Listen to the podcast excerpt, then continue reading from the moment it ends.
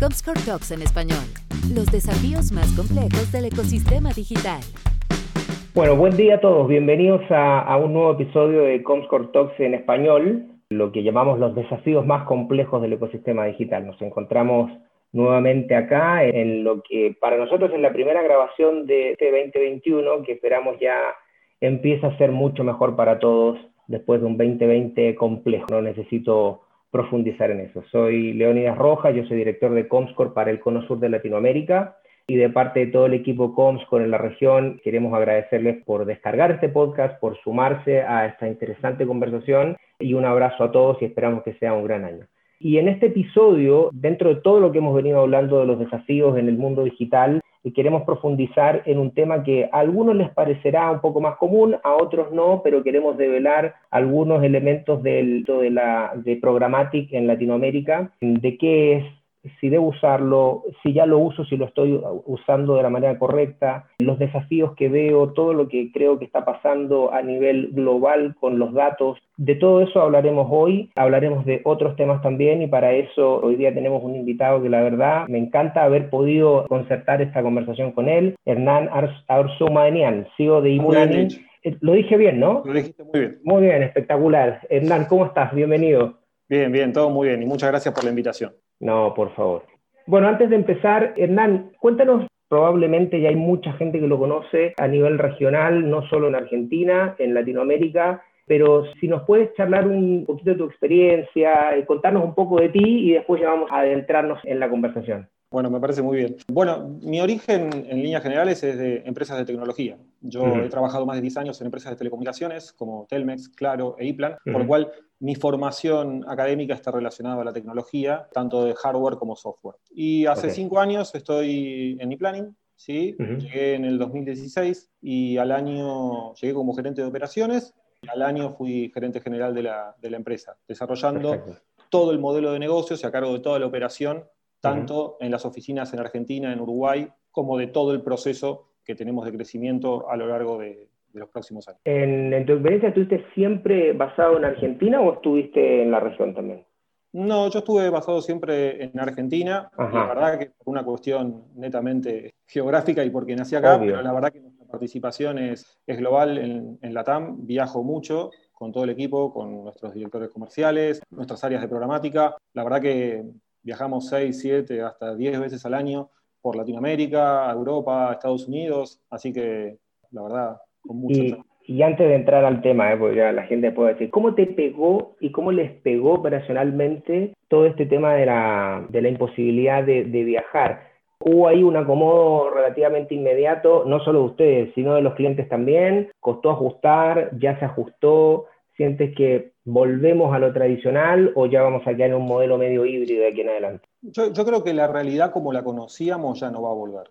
Mm. Esto no quiere decir que vamos a ir a otra nueva realidad y todo va a mm. cambiar, no creo eso tampoco. Pero me parece que, principalmente en Latinoamérica, a ver, nosotros cuando empezó la pandemia, nosotros veníamos, digamos, veníamos de un crecimiento muy alto en los, últimos, en los últimos cuatro años. Y en marzo, cuando empieza la pandemia o, empieza, o empezamos todos a quedarnos en nuestras casas, lo que empezamos a ver es que la inversión publicitaria también empieza a verse afectada. ¿sí? Obviamente, como la economía este, empieza a caer, digamos, la publicidad digital es parte de eso, y empezamos a ver una caída muy abrupta.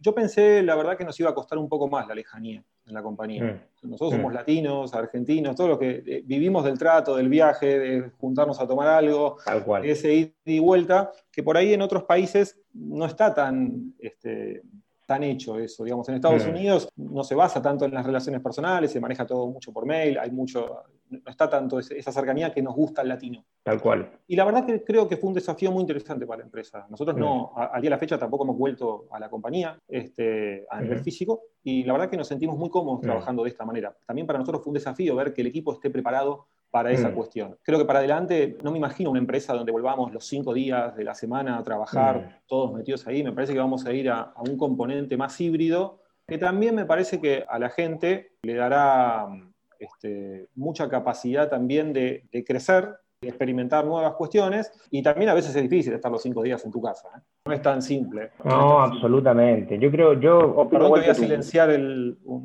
no, por favor, no hay problema, no te preocupes. Yo opino igual que tú. La verdad es que A ver, voy a decir una casi hasta altura una obviedad, porque ya casi todos lo han mencionado, pero la pandemia aceleró un proceso de cuatro o cinco años en un año, seis meses.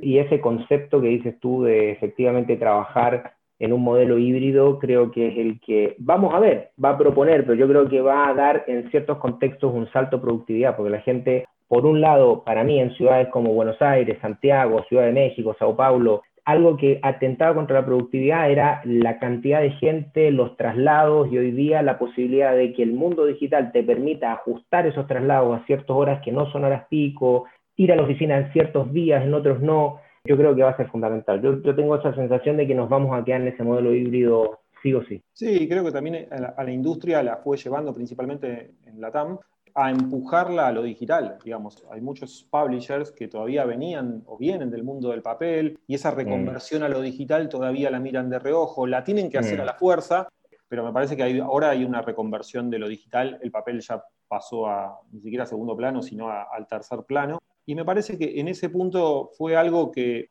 quizás fue muy abrupto cómo se hizo, pero era más que necesario. Quizás en un ámbito más, más común, sin la pandemia, todo este proceso hubiese llevado muchísimos años más. Absolutamente. que esto lo aceleró de manera correcta, obviamente en el proceso duele, ¿sí? pero me parece que era lo necesario.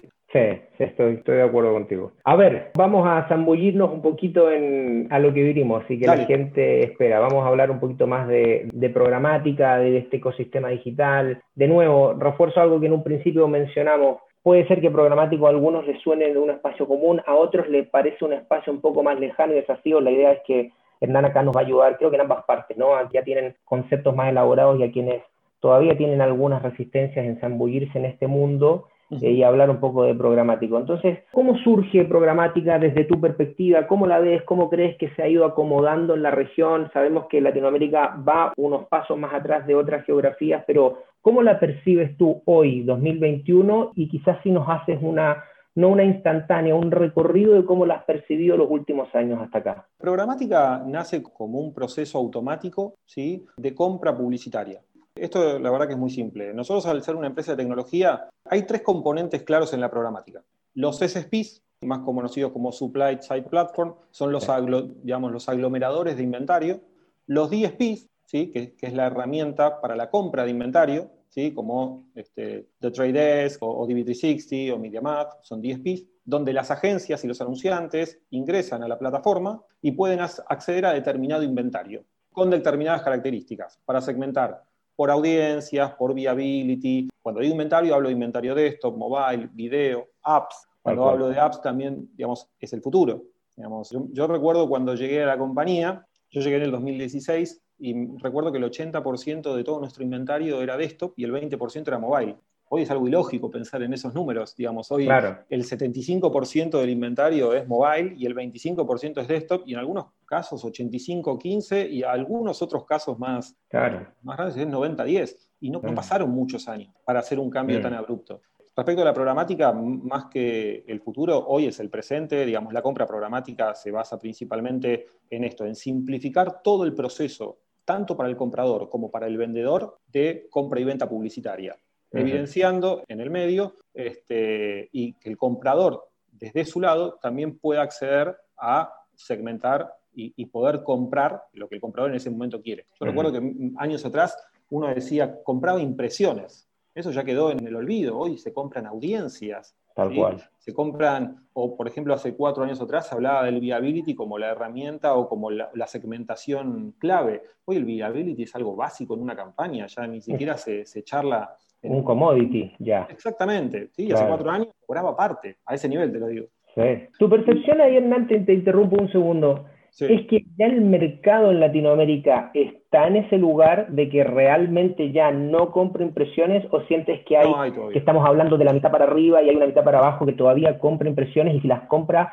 preguntarte cuál es tu percepción de por qué no, no dan ese lift, ese empuje hacia algo, porque la tecnología ya está. Sí, a ver, me parece también es un cambio cultural, digamos. Nosotros trabajamos mucho con Estados Unidos y con Europa. Y la verdad, el mercado allí está mucho más desarrollado, no solo desde la tecnología, sino también desde el conocimiento y desde probar este, nuevas herramientas. Me parece que en Latinoamérica aún falta eh, ese recorrido del proceso. Eso no quiere decir que no se haga. Digamos, hay publishers que lo hacen muy bien y realmente lo hacen muy bien. Y hay publishers todavía que no se animan al salto. digamos, que prefieren estar en esa comodidad, entre comillas, de saber que están vendiendo impresiones. Pero eso, digamos, tiene un due date muy rápido.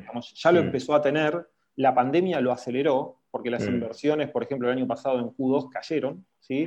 Después el Q3 y el Q4 fueron muy buenos, pero hoy ya la industria, no, digamos, el, publisher que entienda que le están comprando impresiones aún, este, aún no entendió que las agencias, los anunciantes, están comprando usuarios, están comprando performance, están comprando ese tipo de cuestiones. Mm. Así que respondiendo un poco a tu pregunta, me parece que en la TAM todavía hay un proceso que va a llevar tiempo, que se aceleró con la pandemia, que hay determinados publishers, quizás los más grandes, con los que trabajamos, que ya se han animado a probar nuevas tecnologías. Por ejemplo, Previd hace dos años en la TAM era algo inusitado, mm. digamos. El año, hasta mismo principios del año pasado, muchos publishers no se animaban a hacerlo también porque la tecnología de integración de Previd no, es muy compleja, digamos. Una cosa hay dos Previd, el client side y el server side.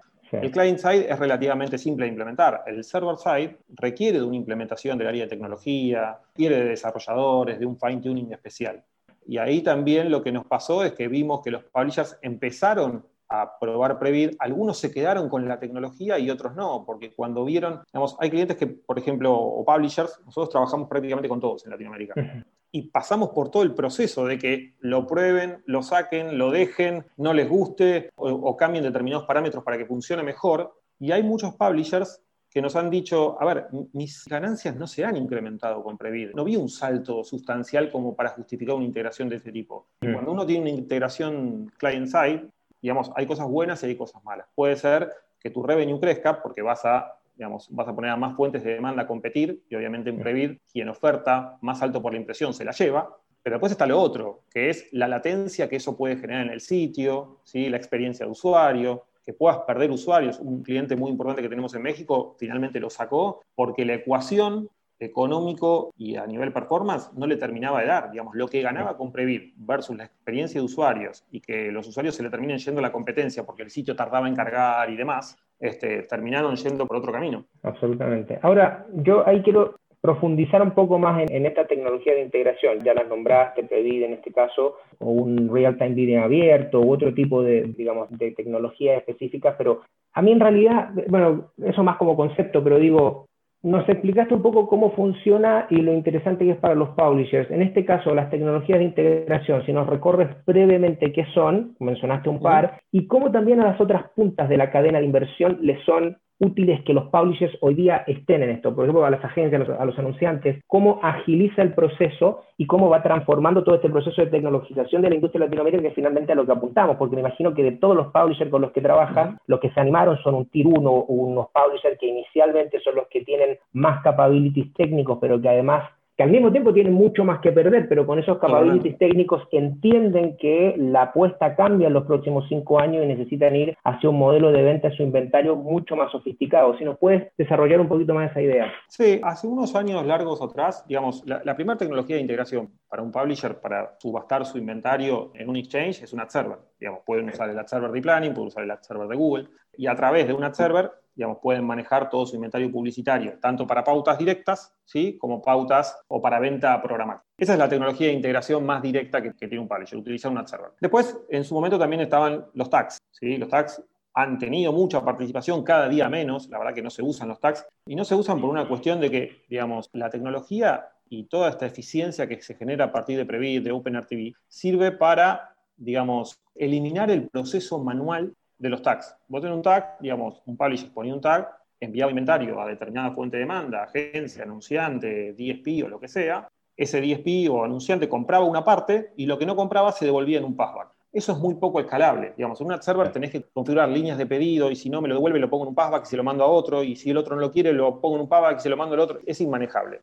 Las tecnologías de integración como Previd, como OpenRTV, como nuestro propio Header Bidder First Look, lo que permiten es eficientizar eso. Mm. ¿sí? ¿Qué es lo que hace Previd? Previd lo que hace es, bueno, señores, acá desaparecen los passbacks, desaparecen todo tipo de gestión manual. Pongo a competir a todos los eh, bidders que quieren acceder a mi inventario y el que paga más por esa impresión muestra el anuncio y me lo paga. Obviamente, Previd puede disponer de videar por esa impresión en neto o videar en esa impresión en bruto. ¿sí? Por lo cual, si videa en neto, lo que te muestra en la plataforma, finalmente ese SSP es lo que te va a pagar. Si videa en bruto, va a depender del porcentaje de comisión que hayas negociado con ese SSP y al momento de cerrar el, invoice se descontará el porcentaje. Por lo cual está todo este, muy transparentado. Lo que es OpenRTV, digamos, por eso quiero separar. Los publishers por un lado, la oferta por un lado, se utiliza mucho Preview, se utiliza mucho nuestro header First Look, ¿sí? pero no se utiliza OpenRTV. El OpenRTV está más pensado por ahora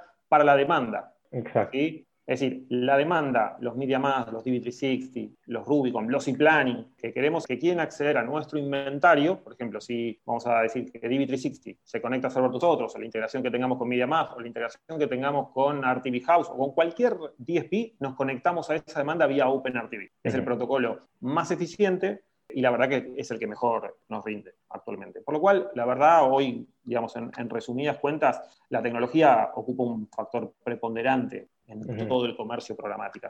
Justo lo hablaba ayer con alguien. Vos podés tener la intención del comprador o del anunciante de pautar en un sitio. El sitio puede tener la intención de recibir esa impresión. Si la tecnología no funciona, no funciona y no anda. Absolutamente. Y hay un montón de factores en el medio que hacen que ande. La cantidad de QPS que se configuren, digamos, la cantidad de tráfico que permitas pasar por ese caño, el timeout que se genera a partir del requerimiento de ese bid, ¿sí? Qué tiempos configurás, qué tiempos que no. Hay mucha cuestión técnica en el trasfondo de la programática que hace que un proyecto funcione o rinda al 100%, o rinda al 80%, o rinda al 60%, o directamente no rinda. Así que, en, resumidas cuentas, digamos, para contestar la pregunta, las tecnologías de integración hoy siguen siendo y serán, me parece, OpenRTV, Previd en sus dos formas, nuestro header bidder First Loop y, bueno, obviamente la server que que es parte de, cómo conoces el inventario. Antes de pasar, sí, Y antes de pasar a la, a la próxima pregunta, ¿todavía hay una buena parte de los publishers, perdón, de los eh, anunciantes o agencias más tier 1, digamos, que están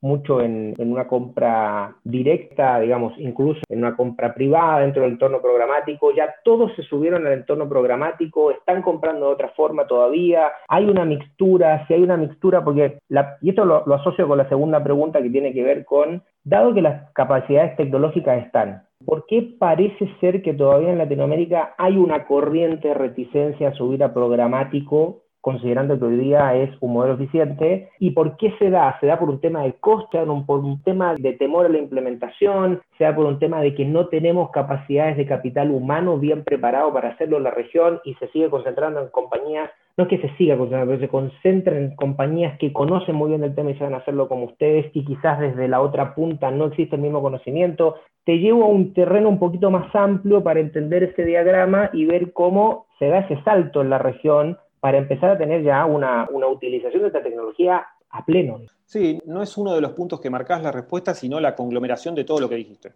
Digamos, depende el, publisher, te terminás dando cuenta cuál es el problema. Hay mucha cuestión de conocimiento todavía en, América Latina o la capacidad de aprendizaje sobre nuevas tecnologías. Yo creo que en, en líneas generales, digamos, esto que me preguntabas de las agencias, las Tier 1, las agencias Tier 1 más del 90% de lo que compran lo hacen vía programática.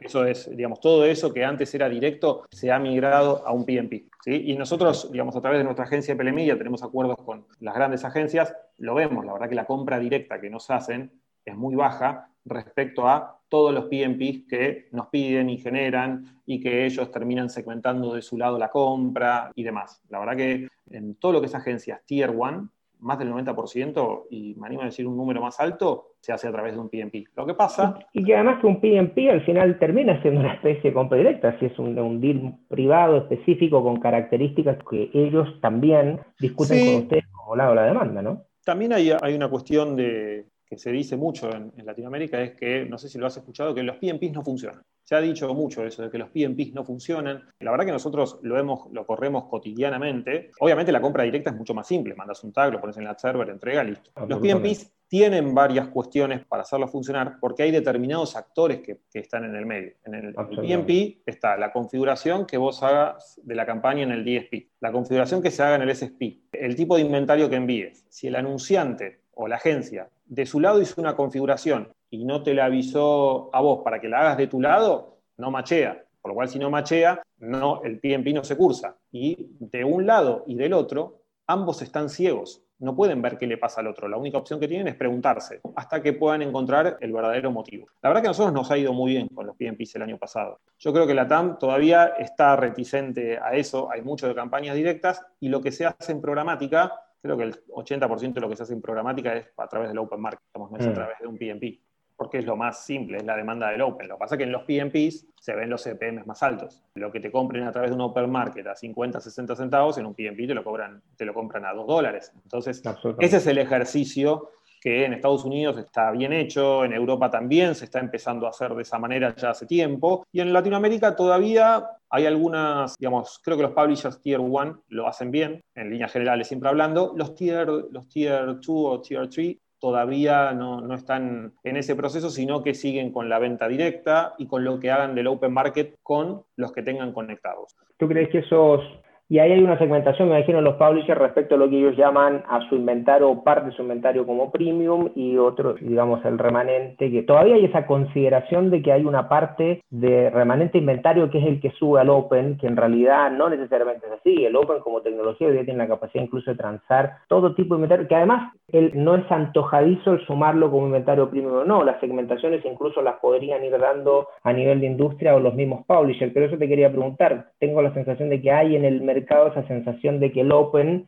no termina como de consolidar todo lo premium cuando ya hay mucho lo premium ahí, si la tecnología está para hacerlo. Sí, yo creo que en líneas generales, desde hace ya varios años, nosotros hemos escuchado a los publishers decir, tengo la prioridad de estos espacios para venta directa, lo que no me compren, lo tiro en el Open y que me paguen lo que sea.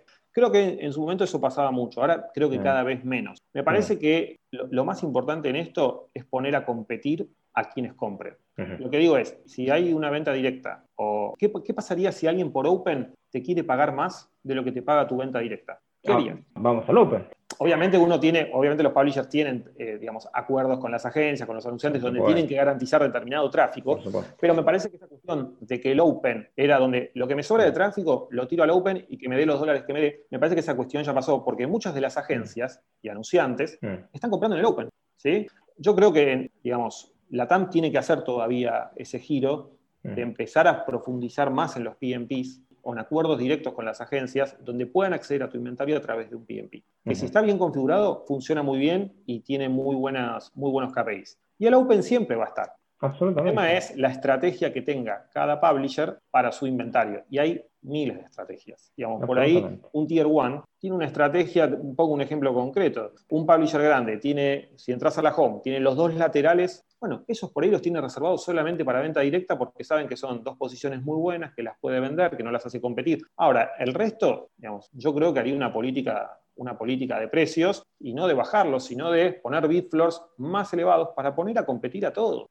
Ese, me parece el desafío que tenemos. No bajar los precios para atraer más compra, sino de encontrar el punto justo entre tener un buen fill rate y un buen ICPM. Absolutamente. Y además que de una u otra manera, el bajar los precios para, digamos, prácticamente liquidar el inventario es, yo diría que es pan para hoy, hambre para mañana, porque al final del día terminas depreciando el valor de tu propio inventario y terminas presionando también precios a la baja que, bueno, se puede volver competitivo, pero no necesariamente rentable en el mediano o largo plazo. Que, y no solo eso. Una ecuación ahí, ¿eh? Sí, no solo eso, sino que los, los DSPs y los compradores tienen algoritmos especiales formados para tratar de comprar al precio más barato. Es decir, si yo video a 50 centavos por una impresión y la adquiero, bien, la próxima voy a tratar de videar a 0,49. ¿La compro? Bien. La video a 0,48. Y si, si van bajando los bitfloors, los compradores van bajando sus ofertas, no es que las mantienen. ¿sí? Me parece que ahí es el, el gran tema que tienen los publishers. A veces, obviamente, principalmente en la TAM, hay una necesidad de generar revenue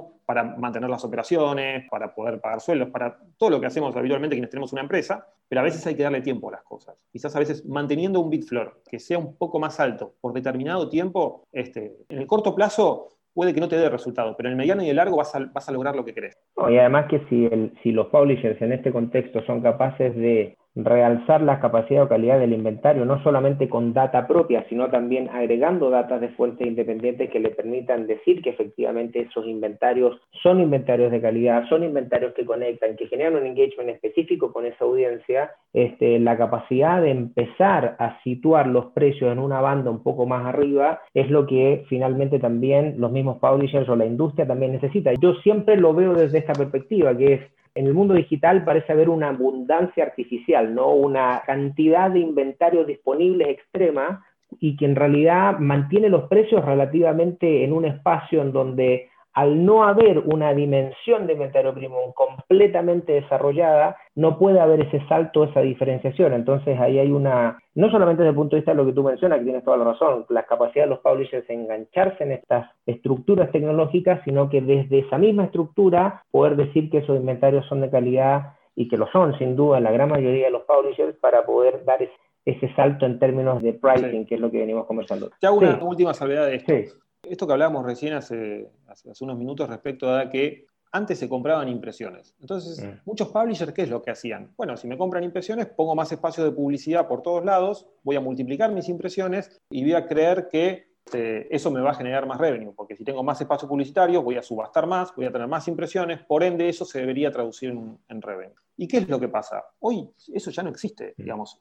Las agencias, los anunciantes, cuando setean sus campañas, Setean, por ejemplo, un mínimo de viability. Hoy el estándar de mercado está en el 60 al 70% de viability. Todo lo que está por abajo no te lo compran. Entonces, si, si, tenés posiciones arriba, a los costados y una más que tienen buena posición, y abajo de todo, o de la mitad para abajo, tenés seis posiciones, por más de que se subasten, nadie las va a comprar. Entonces vas a tener mucho inventario ocioso que la verdad que nadie te lo va a comprar. Lo mejor en ese caso, y es lo que nosotros también hacemos mucho con los publishers, es aconsejarlos de no hace falta subastar 800 mil millones de impresiones. Digamos, lo importante es que tengas espacios con muy buen viability, muy bien ubicados, cosa que cuando segmenten las campañas desde los DSPs, directamente machee contra eso. Porque vos podés, si no, subastar 800 millones de impresiones, pero si no tiene un viability o no tiene el comportamiento que el comprador quiere, va a seguir subastando y subastando y nadie las va a querer comprar. No, absolutamente. Y además que esto los publishers lo saben y sus equipos, digamos, tecnológicos y editoriales lo saben, una mayor cantidad de inventario publicitario disponible podría erosionar la experiencia del cliente después en el consumo de contenido. Y al final, el consumo de contenido y que el contenido sea relevante para el usuario, al final es el match perfecto entre tener el inventario de calidad que no erosione esa relación y que además ese contenido finalmente sea el que la gente vaya a consumir. Hernán, te voy a llevar a un plano que me parece que ustedes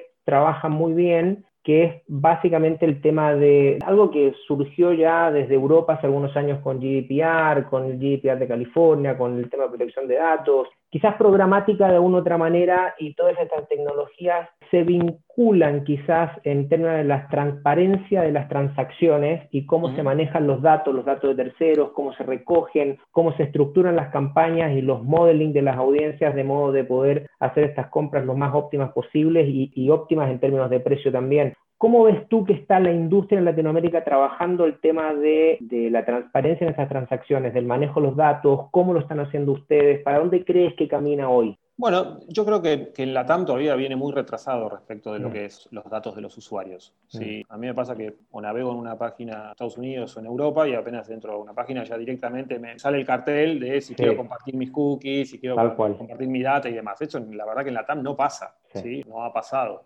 Yo creo que, digamos, a partir de que, de que Google notifica que el año que viene va a eliminar las cookies de terceros, ¿sí? Vamos a ver si después termina pasando en el tiempo que lo dice y cómo pasa, porque también hay, hay, mucha, digamos, hay, muchas quejas para con eso. ¿sí? Mm. Van a haber otras alternativas para poder acceder a la data del usuario. Hoy la única forma, de, o la forma más conocida de acceder a la data del usuario es a través de una cookie, que es, mm. en lo que creo yo, ya es una tecnología muy obsoleta. Digamos, tiene demasiados patrones que no siempre te, garantizan que el usuario tiene determinada característica. ¿sí?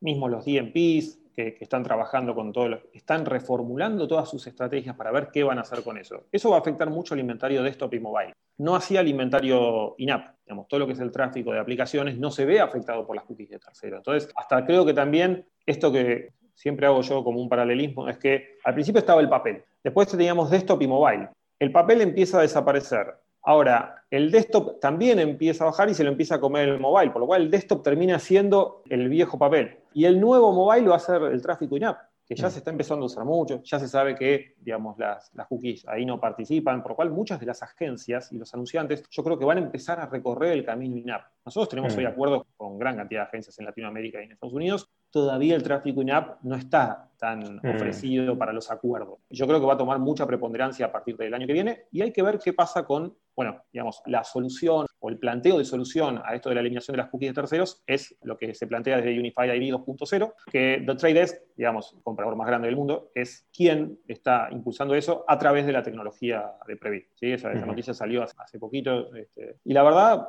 este, hay que ver cómo eso termina, termina impactando. Digamos. La idea de Unified ID es reconocer al usuario a través de un mail y hay que ver cómo eso termina macheando con las distintas tecnologías. La verdad que todavía hay un desconocimiento bastante grande, pero sin dudas esto de las cookies va a generar un impacto el año que viene que va a ser, va a ser importante. Sí, va a, ser, va a remover ciertos cimientos. Yo creo que va, de nuevo, tengo la sensación en la región a situar en una cómo profundizar esta tecnología y cómo adecuarla desde el punto de vista de la oferta y la demanda en términos de, de hacerla más compliant también, ¿no? Porque al final del día, hoy día cuando todo empezó a afeitarse y a operar y viene una variable, que era una variable no completamente abordada, que tiene que ver con cómo se usa cierta privacidad de los datos, yo tengo la sensación, conversando con anunciantes, sobre todo anunciantes grandes, que el tema de uso de los datos y privacidad de los, de, los datos respecto a los inventarios en los cuales se están situando, comienza a ser fundamental desde el punto de vista de responsabilidad social empresarial. Entonces genera una presión hacia la cadena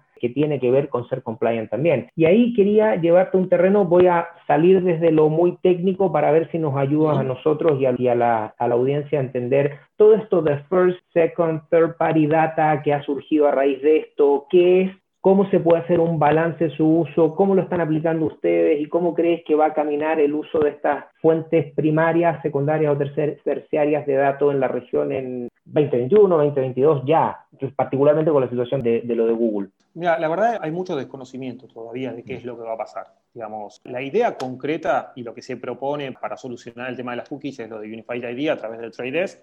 Muchos de los SSPs se están sumando a eso. Por lo cual, creo que es la única alternativa de conocer al usuario a través de mail. Obviamente, digamos, no me quiero poner muy técnico, pero digamos, tiene componentes bastante complejos como para poder entender cómo es el usuario. Yo creo que hacia donde va la industria, y es lo que vengo diciendo ya hace un año, es acercar al comprador y al vendedor, y eliminar todos los intermediarios en el medio que no aportan nada. Que, digamos, la industria desde sus orígenes tuvo a los intermediarios que no aportaban valor. Cuando no existían, no sé si te acordás, las líneas de ATXT, no existían en los publishers, cualquiera podía pautar y comprar en cualquier sitio. Digamos, las networks en ese momento hicieron muchísimo dinero, una network chica, mediana, hicieron muchísimo dinero. A partir de que surge la necesidad de ATXT, el vendedor, el publisher en ese caso, puede decidir quién accede a su sitio y quién no. Entonces, a partir de poner líneas de ATXT y autorizar a determinados SSPs a comprar, todos los chicos y algunos chicos medianos, networks, que no aportaban valor en la cadena y que lo único que hacían era comprar algo por uno y venderlo por dos, terminan saliendo de la industria. Ese fue el primer paso. Filtraste ese proceso, claro. Después aparece el seller JSON, ya hace un tiempo, donde identificás, digamos, todo el proceso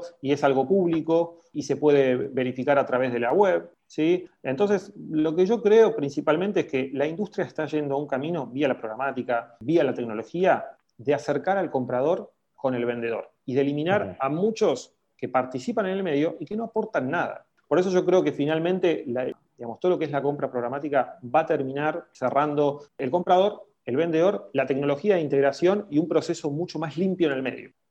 Yo creo que eso es lo que va a terminar pasando. En el medio, digamos, y te digo esto de los SSPs. Nosotros somos un SSP, el SSP de, tráfico de US Hispanics más grande del mundo. nadie tiene mayor llegada directa a ese inventario. Cuando digo directa es, podés encontrar una network que pueda acceder a un montón de tráfico, ¿sí? reseller por todos lados, pero que no tenga la relación con el cliente. Es decir, me llega el tráfico de la Nación de Argentina, o me llega el tráfico de Semana de Colombia, o de Notmus en México, de quien sea, y lo revendo, pero no tengo ese trato. Todas nuestras conexiones están realizadas a partir de una integración directa con el publisher. De hecho, nosotros como Comfort lo, lo vemos con ustedes en nuestra información y vemos todo lo que declaran ustedes como digamos, en ese contexto y todas las asociaciones que tienen con los publishers en la TAM y la capacidad de alcance de inventario genuino que tienen es enorme. Con lo cual nosotros lo vemos también como Comsor como fuente independiente, tercera. Así que eso me consta que es genuino y real. Sí, y principalmente esto que los compradores, cuando quieren acceder al inventario, ya quieren acceder al inventario directo del publisher, no quieren al intermediario del intermediario del intermediario, esa impresión ya no les interesa. Y que erosiona los márgenes. No solo erosiona los márgenes, sino que necesitan recorrer el camino más directo al publisher. no solo por los márgenes, que obviamente es, es mucho más beneficioso, sino por una cuestión tecnológica. ¿sí? El tráfico, cuando llega a través de una network, y una ya llega subastado, ya llega con otro tipo de calidad, no es lo mismo. Y los DSPs cuando se conectan a nosotros, lo que ven es que nuestro inventario es directo del publisher. Ese es lo más interesante. Porque si no, puede llamar una network y decir, yo tengo 100 billones de impresiones en todo el mundo. Y a los compradores eso no le interesa, ya las impresiones ya no mueven. Es cuánto de todo eso es directo. Entonces, me parece que esos intermediarios van a dejar de participar, digamos, les queda poco tiempo salvo que se reconvierten y aporten un valor en la cadena. Nosotros como empresa de tecnología podemos aportar tecnología robusta para que el proceso programático funcione de la manera más eficiente posible. Otra empresa puede hacer, no sé, ser más creativa y tener piezas y formatos distintos, pero que aporten un valor en la cadena. Ahora, la network que crea que va a comprar por uno y la va a agarrar así y la va a derivar y va a cobrar por dos, en su momento pudo haber dado resultados,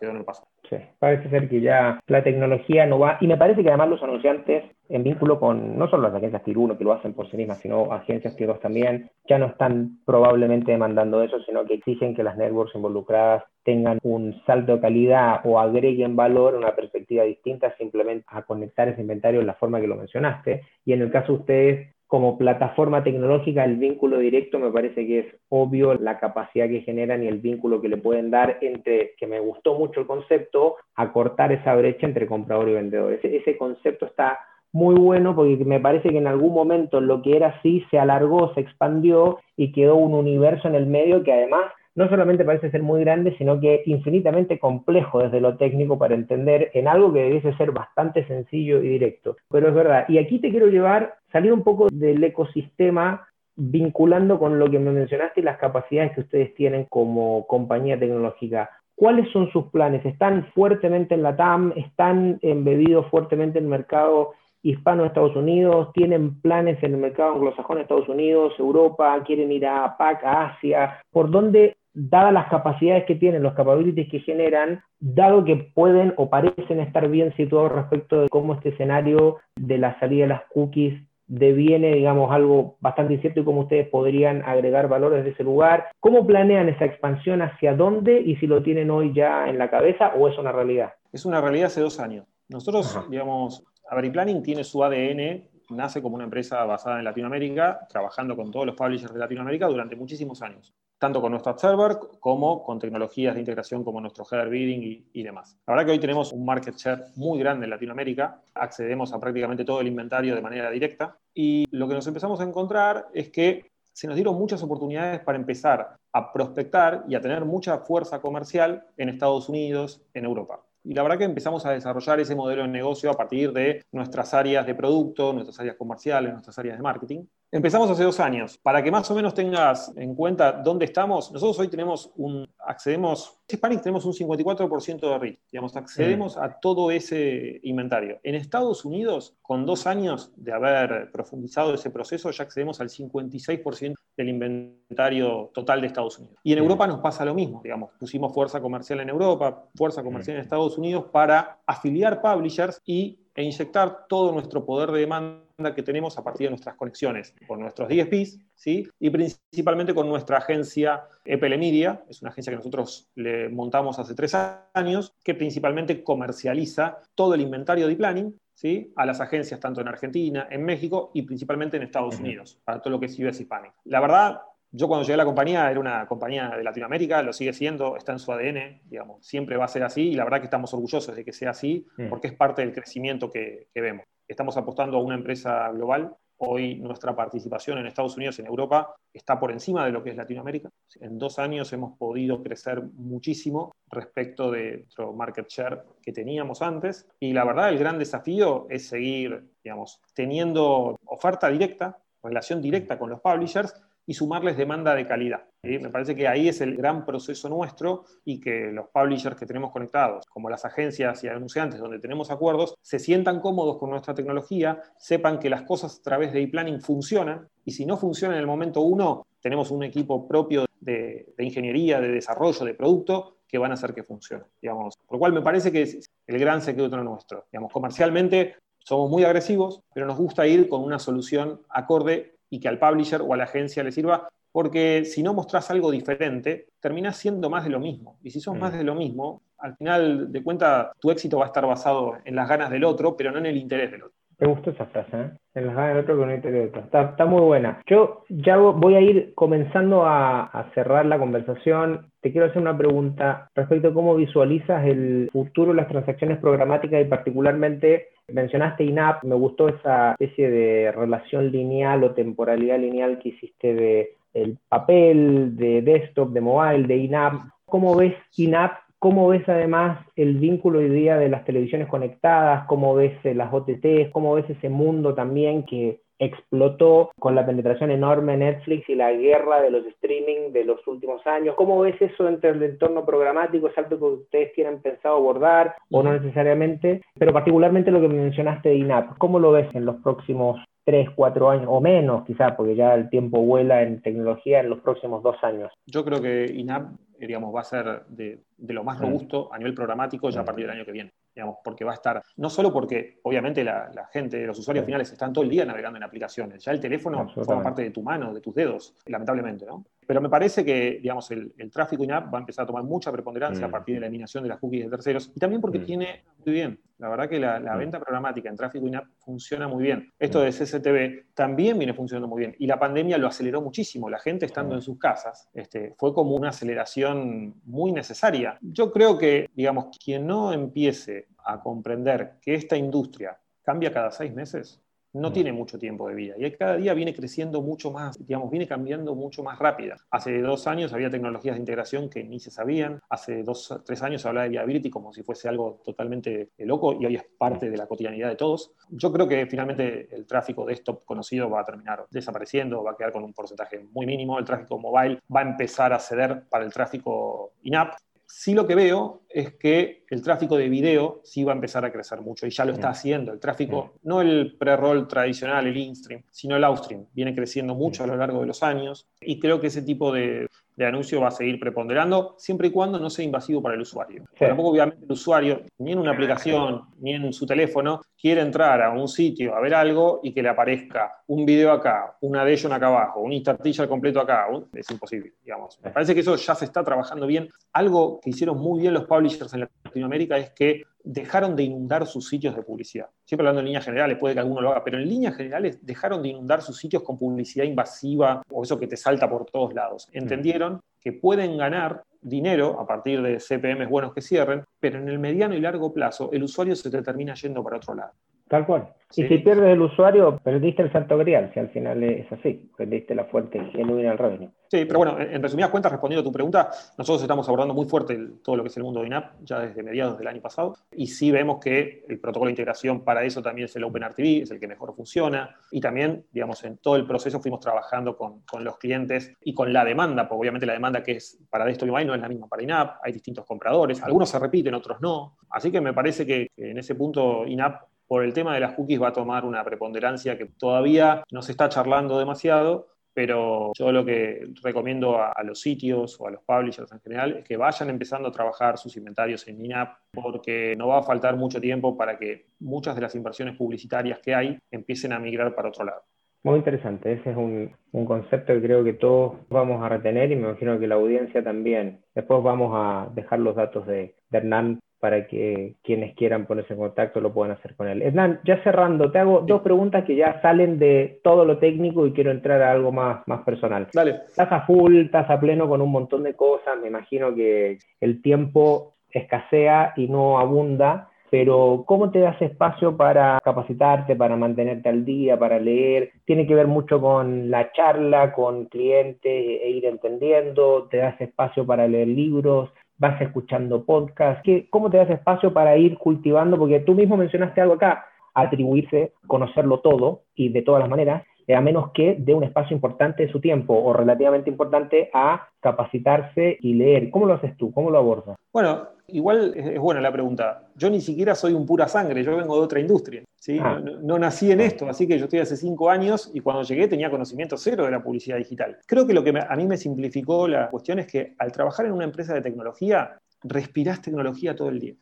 Respirás tecnología, respirás las charlas con nuestras áreas de producto, desarrollo, donde yo participo, la verdad que te hacen este, conocer distintas realidades, qué mm. cosas están haciendo unos, qué cosas están haciendo otros, qué cosas mm. podemos hacer nosotros. Toda nuestra tecnología es propia, no es que la tercerizamos con alguien, por lo cual estamos aprendiendo y estamos creando todos los días. Creo que también algo muy importante para e-planning, y es porque también la gente o viene a trabajar con nosotros, es que al estar en una empresa de tecnología, nosotros conocemos el mundo del publisher, de la oferta, y conocemos el mundo de la demanda. Generalmente cuando trabajas en una agencia o un anunciante, conoces la vida a través de lo que es la agencia del anunciante, pero no sabes qué pasa acá. Lo mismo le pasa al publisher. Puede suponer lo que pasa acá, pero conoce su vida a través del sitio, de sus impresiones y todo el fine tuning que haga de eso. Cuando estás en una empresa de tecnología, conoces los dos mundos, conoces las cosas buenas, las cosas que no están tan buenas, y me parece que eso es parte del crecimiento. Y también fue parte del crecimiento de la gente que trabaja con nosotros. Nosotros tenemos un equipo muy bien formado. La verdad que yo estoy muy contento de todo lo que hemos logrado y aprenden cotidianamente porque van viendo, por ejemplo, si hemos contratado gente que venía de agencias y anunciantes, y te dicen, ah, mira, hace final esto era así, del otro lado no sabía. Y lo mismo nos pasa cuando traemos a alguien del lado del publisher.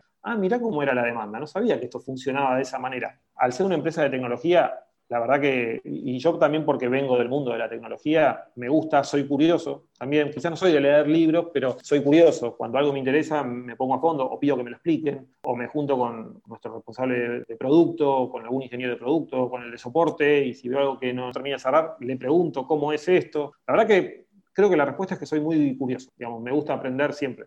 Qué buena respuesta. Hace poco leí en el estatus de WhatsApp de, de alguien que decía que la curiosidad es tanto más importante que el conocimiento. Y es así, y creo que lo que me dicen lo refuerza, me, quedó esa frase. ¿Qué proyecto es el que más te emociona personal o de lo vinculado con, con la operación, con la compañía en los próximos 12 meses? ¿Dónde está tu cabeza cuando lo piensas que te da esa sensación, como esa vibración de esto es lo que me gusta, para allá tengo que empujar, más allá de la cantidad de otros proyectos que también tengas que manejar. Yo cuando vine a esta empresa quería hacer algo más interesante que mm. comprar algo por uno y venderlo por dos o por lo que sea. Mm. La verdad que quería llevar a una empresa, junto con todo el equipo y los gerentes que trabajan conmigo, de ser una empresa de la TAM a ser una empresa global. ¿sí? Y también de nosotros vamos creciendo en dotación, nosotros tenemos pautado de acá a dos años crecer en más del doble del personal que tenemos. Y la verdad que si me preguntas dónde están mis ambiciones, de acá a 12 o a 24 meses, obviamente seguir creciendo, pero principalmente ser un partner estratégico para nuestros publishers y para nuestras agencias anunciantes. Digamos, digamos, del lado de la compra, cuando una agencia un anunciante quiere hacer algo que diga,